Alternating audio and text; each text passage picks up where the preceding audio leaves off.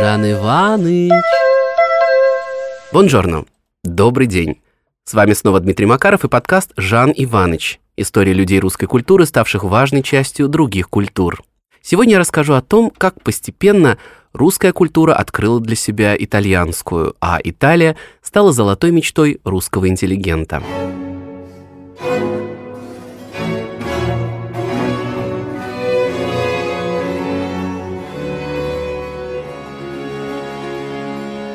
1438 году внушительная делегация русского духовенства во главе с митрополитом Исидором прибыла в Италию для участия в Ферраро-Флорентийском соборе. Грек Исидор был человеком необыкновенной судьбы. Поставленный киевским митрополитом против воли московского князя Василия II и в обход его ставленника Ионы, он был принят в русских княжествах очень и очень по-разному. Тем не менее, он убедил Василия, что в условиях, когда турки угрожают Константинополю, необходим диалог всех христианских церквей – на соборе была подписана объединяющая церкви Флорентийская уния, которая не была принята православными странами, привела к еще большему расколу и, кстати, в итоге к автокефалии московской митрополии.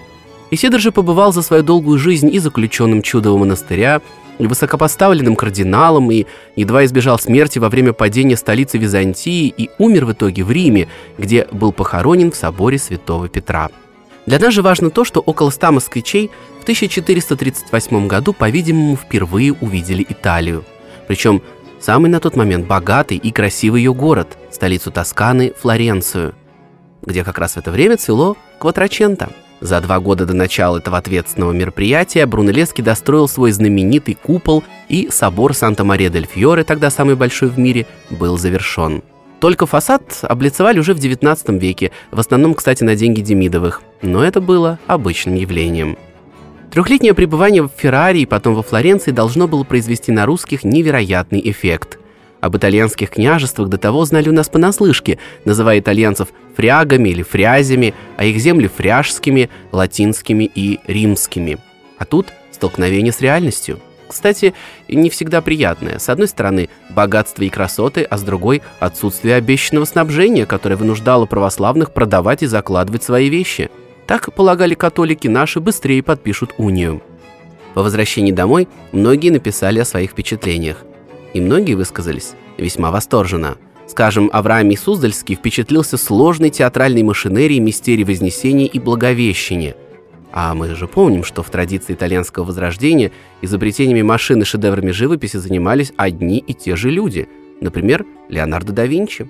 Другой автор в своих записках о Риме потрясен возможностью прикоснуться к святыням раннехристианского Рима. Анонимное же сочинение хождения на Флорентийский собор можно и вовсе считать первым опытом путевых заметок в нашей литературной традиции – Общее ощущение отхождения, восторг от передовой цивилизации с ее механическими часами, придением шелка, ювелирным делом и больницами для бедных. Василий II и Иван III стали после этого приглашать на Русь многочисленных итальянских специалистов, оружейников, литейщиков, чеканщиков монеты, специалистов по фортификации и, конечно, архитекторов. Чуть ли не весь московский Кремль построен итальянцами – в 1475 году Аристотель Фиараванти заложил Успенский собор. Оливис Фрязин достраивал стены, Антон Фрязин – башни, Оливис Фрязин – новый Архангельский собор, Бон Фрязин – Ивана Великого, а Марк Фрязин – Грановитую палату. И это не семейный подряд, просто для удобства всех фрягов, фрязей так и называли фрязинами. Созданный ими Кремль – самый большой сегодня в Европе средневековый замок, выстроенный в традициях итальянского возрождения – при таком приятии от итальянцев формы, техники, образности, однако же не происходило заимствование философской концепции Ренессанса, антропоцентричного гуманизма. Усиление контактов с Италией пришлось на время Петра Великого, который отправлял в Апеннинские земли послов в Рим, Венецию, Флоренцию, на Мальту.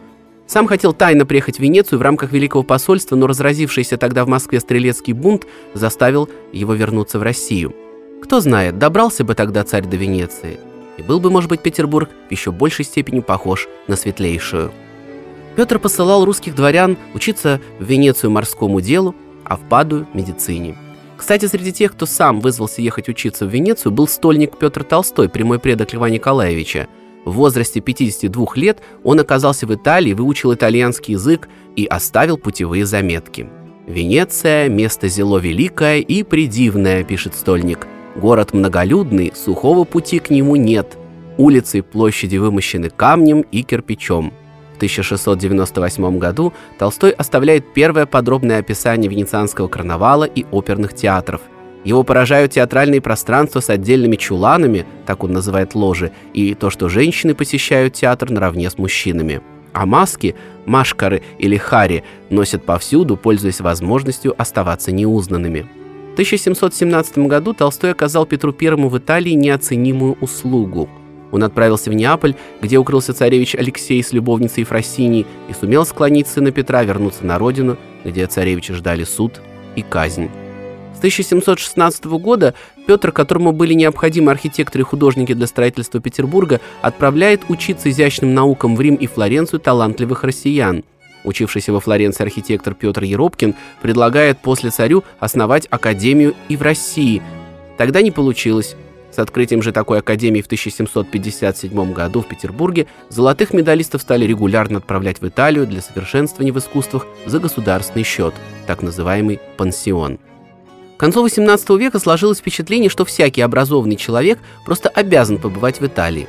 Кстати, зародился организованный туризм. В 1777 году в газете «Московские ведомости» Вениамин Генш предложил соотечественникам план предприемлемого путешествия в чужие краи, сочиненный по требованию некоторых особ содержателем благородного пансиона – можно было отправиться в один из европейских университетов, например, в Туринский, и после совершить поездку по европейским городам. Увы, начало золотого века русской литературы совпало с ужесточением выезда за рубеж. Паспорт в 1820-е стоил фантастические 500 рублей серебром, а также необходимо было получить личное разрешение императора. Поэтому для Пушкина Италия так и осталась мечтой. А вот воспитатель великих князей Жуковский побывал и в Неаполе, и на раскопках Помпеи. В Риме, где жили в это время наши пансионеры-художники, Жуковский встретил Александра Иванова, посетил мастерскую Карла Брюлова, видел еще неоконченную картину «Последний день Помпеи». Брюлов же был гидом поэта по музеям Ватикана. В 1825 году поэт Иван Козлов посвятил Жуковскому свое стихотворение «К Италии». Вот его первые строфы. «Лети со мной к Италии прелестный, эфирный друг, фантазия моя, земля любви, гармонии чудесной, где радости веселая семья взлелеена улыбкою небесной. Италия, Таркватова земля, ты не была, не будешь мною зрима, но как ты мной прекрасная, любима. Мне видятся полуденные розы, душистые лимонные леса, Зеленый мир и виноградные лозы, Синий, как яхонт небеса, Я вижу их, и тихо льются слезы. Италия, Мила твоя краса, как первая любви молодой мечтание, как чистое младенчество, дыхание. К этому времени Козлов уже 10 лет как не мог ходить и был практически слеп. Италия, куда отправился Жуковский, для него мечта, прекрасный недостижимый идеал. Вообще надолго разделились с тех пор два образа. Италия, шкатулка с драгоценностями, страна роскошных пейзажей, и Италия, бедная, Грязная страна на отшибе европейской политической и общественной жизни XIX века. Сюжет для отдельного выпуска «Римские годы Гоголя». С 1836 года 9 лет с перерывами великий писатель был римлянином, выучил итальянский, научился готовить пасту альденте, чем поражал друзей, когда наведывался в Москву. В Риме Николай Васильевич особенно тесно сошелся с группой русских художников. Он и сам очень достойно рисовал, как, кстати, упомянутый выше Жуковский – Любопытный факт. В 1845 году в Рим приехал Николай I и пожелал увидеть русских художников, которые работали тогда в Вечном городе. Их собрали в соборе Святого Петра. Проходя от алтаря, Николай I обернулся, приветствовал легким наклонением головы и мгновенно окинул собравшихся своим быстрым блестящим взглядом. «Художники вашего величества», — указал вице-президент Академии художеств граф Федор Толстой. «Говорят, гуляют шибко», — заметил государь. «Но также и работают», — ответил граф.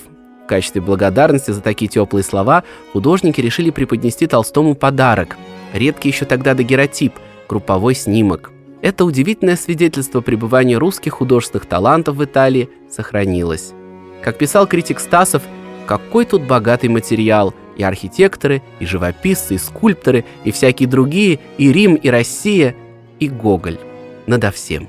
Николай Васильевич закончил в Риме «Мертвые души», написал «Шинель» и «Повесть Рим», где выведен чудесный портрет города, ставшего для писателя второй родиной. В конце XIX века туризм стал доступен многим россиянам, а Италия стала одним из самых популярных направлений. Едут уже не только потому, что хочется или надо, но и потому, что модно. Салтыков-Щедрин язвит по этому поводу. Переехавший за границу, русский культурный человек становится необыкновенно деятельным – с бедекером в руках с утра до вечера нюхает, смотрит, слушает, глотает, с лихорадочной страстностью переезжает с места на место, наступлением ночи падает в постель, измученный беготней и массой полученных впечатлений. Имя издателя немецких путеводителей Карла Бедекера, как видите, стало нарицательным. С 1827 года существует издательство, которому, кстати, мы обязаны пятизвездочной системой оценки достопримечательностей и вообще чего бы то ни было – Подкаст Жан Иванович тоже очень рассчитывает на вашу высокую оценку. В России же бум на туризм вообще и поездки в Италию, в частности, пришелся на несколько лет перед самым началом Первой мировой. Русское географическое общество и другие организации стали устраивать недорогие групповые образовательные туры. Михаил Саргин выпустил популярнейший путеводитель по Италии, который до 1917 года переиздавался в России несколько раз – в Италии побывали многие русские поэты и писатели. В одном из следующих выпусков мы обязательно вспомним стихи Анны Ахматовой, Николая Гумилева, Бориса Пастернака и других. А Максим Горький из-за туберкулеза поселился в 1906 на Капри и выпустил там свои сказки об Италии.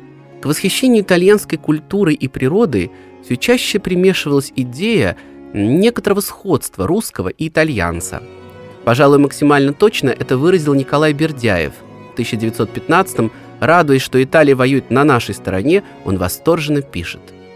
«Нигде русский не чувствует себя так хорошо, как в Италии. Только в Италии не чувствует он давления и гнета враждебной мещанской цивилизации Западной Европы.